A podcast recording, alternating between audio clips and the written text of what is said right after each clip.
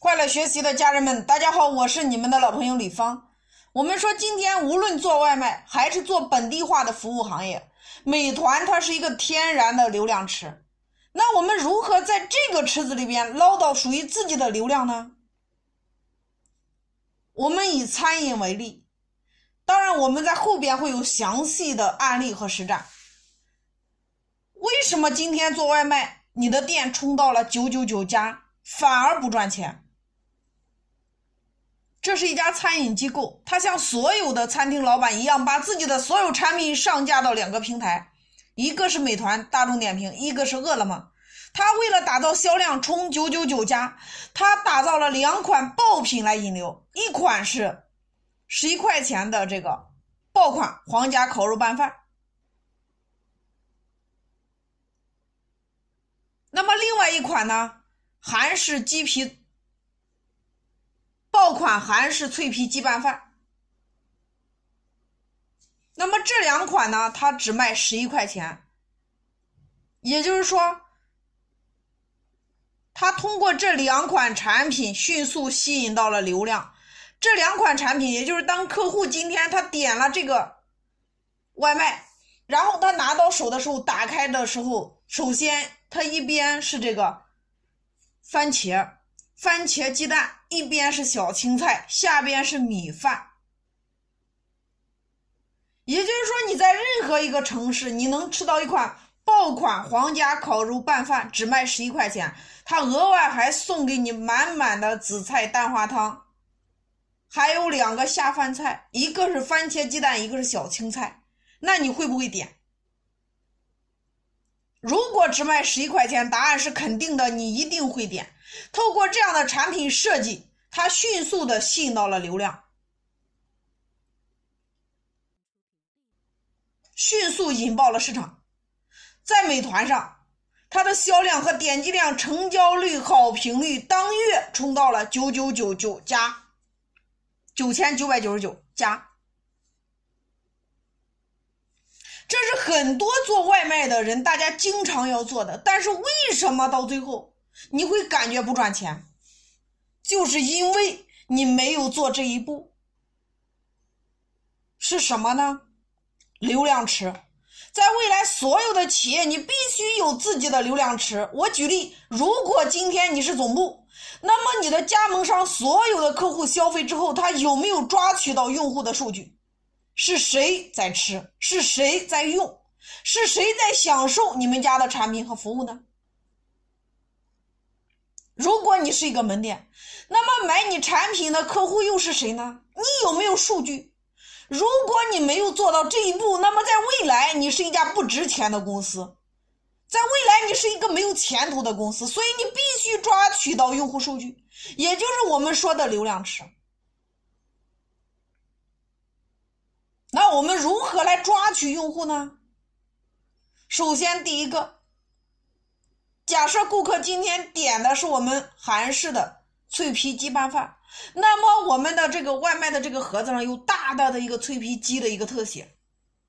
我还原一下场景：如果今天你在办公室点了这一款饭，你的同事离你特别远，但是他看到这个盒饭上印着大大的韩式脆皮鸡，印着烤肉。他会不会来看一下呢？他一定会来看。当他看到的时候，他会不会点呢？尤其是他知道这么便宜的时候，他肯定会点。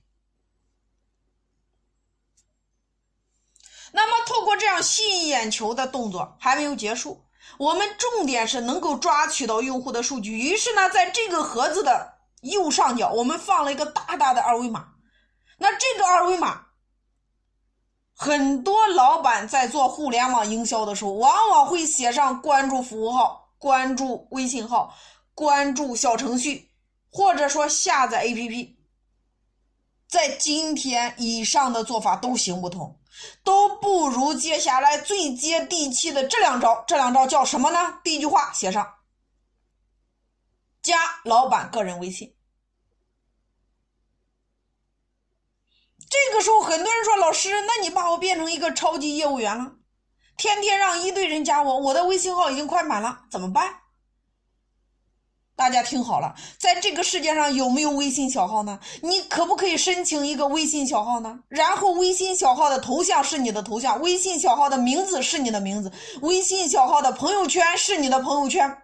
答案是肯定的。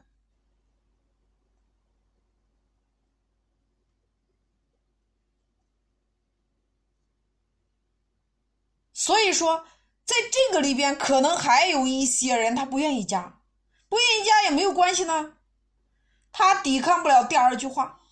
第二句话叫做送三十元现金。你想一下，你点的盒饭你才花了十一块钱，我还送你了三十块钱的代金券，你要不要？所以基本上百分之九十的人都会扫这个微信二维码，那成为我私域流量池当中的一步。所以不管是我的。烤肉拌饭还是韩式鸡鸡皮脆皮鸡拌饭，都是通过这样的二维码吸取到了用户。那跟大家剧透一下，这个小店短短不到两个月的时间，透过两款流量产品，营收出现了裂变式的倍增。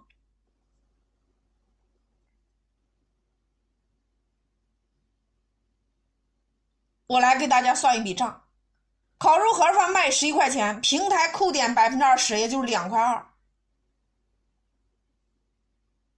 那么它还有四块多的毛利，也就是说，这两款流量产品不仅没有让商家赔钱，他还稍微赚了一点钱。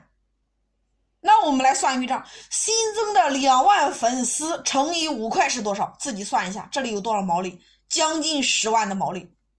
不过这不是重点，重点是后续我如何多次变现和转化我的用户。大家还记得吗？用户的账上有三十块钱的现金券那有人会说，老师，盒饭十一，你送三十，那你是让我倒找客户十九块钱？大家听好了，三十块钱现金券是你送的，那么你就是规则的制定者，你可不可以满三十减五块呢？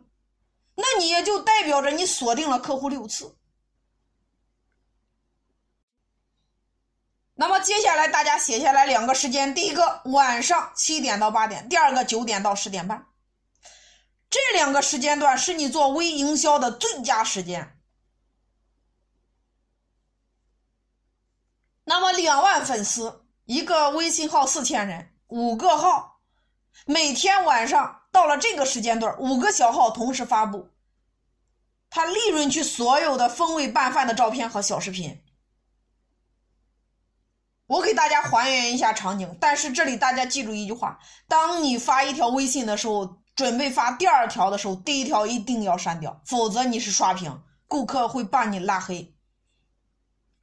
我来还原一下场景：当你今天是用户，你被抓取到我的微信端，那么到了晚上，你刚开始要上床洗漱，准备睡觉的时候，然后你一刷朋友圈出来了，秘制烤肉。一刷朋友圈，脆皮鸡拌饭，这个时候你有点想吃，但是你告诉自己，你说我不能吃，因为吃了会长胖。在这个时候，你刚开始犹豫的时候，第二条朋友圈又上来了。第二条是专家说，据说吃鸡肉可以减肥。好了，你在纠结，这个时候你开始心里有点小动了。但是还没有形成你购买的冲动，那么这个时候你的手机端有了一个提醒，就是说你还有三十块钱现金券没有用的这个通知就来了。这个时候你会乖乖的打开这家烤肉拌饭的官方符号，然后开始在下边点单下单。也就是说，通过这两款流量产品的设计和规划，透过美团，透过这样的平台来获取到了流量。然后组建了自己的流量池，这跟很多外卖或者餐饮做法不一样。很多人从平台上引流之后，过度的依赖平台，不断的要在平台上投放广告，不断的在平台上推广话费，最终你会被平台绑架。而我们的做法，通过这两款流量产品，透过这个平台来引流，累计了两万自己的流量池。那么我想问一下，如果是中秋节，卖烤肉馅的五香月饼能不能卖？在两万粉丝里边，一切皆有可能。所以，透过这样的流量产品设计，我直接让他的营业额每个月两万提升到了十五万。那节假日的时候更厉害。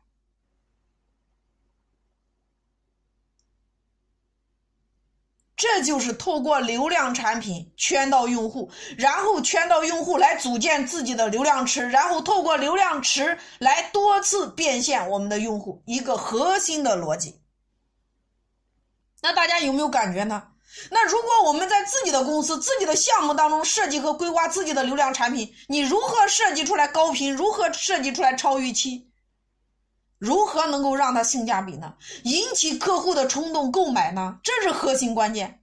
那通过这样的流量产品的设计，你圈到了用户，组建了流量池，然后多次变现。这里就是说，为什么你的外卖不赚钱？因为你没有形成一个闭环。所以，未来本地化服务的业务，无论你是高频的还是低频的，玩法都不一样。换一个角度，换一种玩法。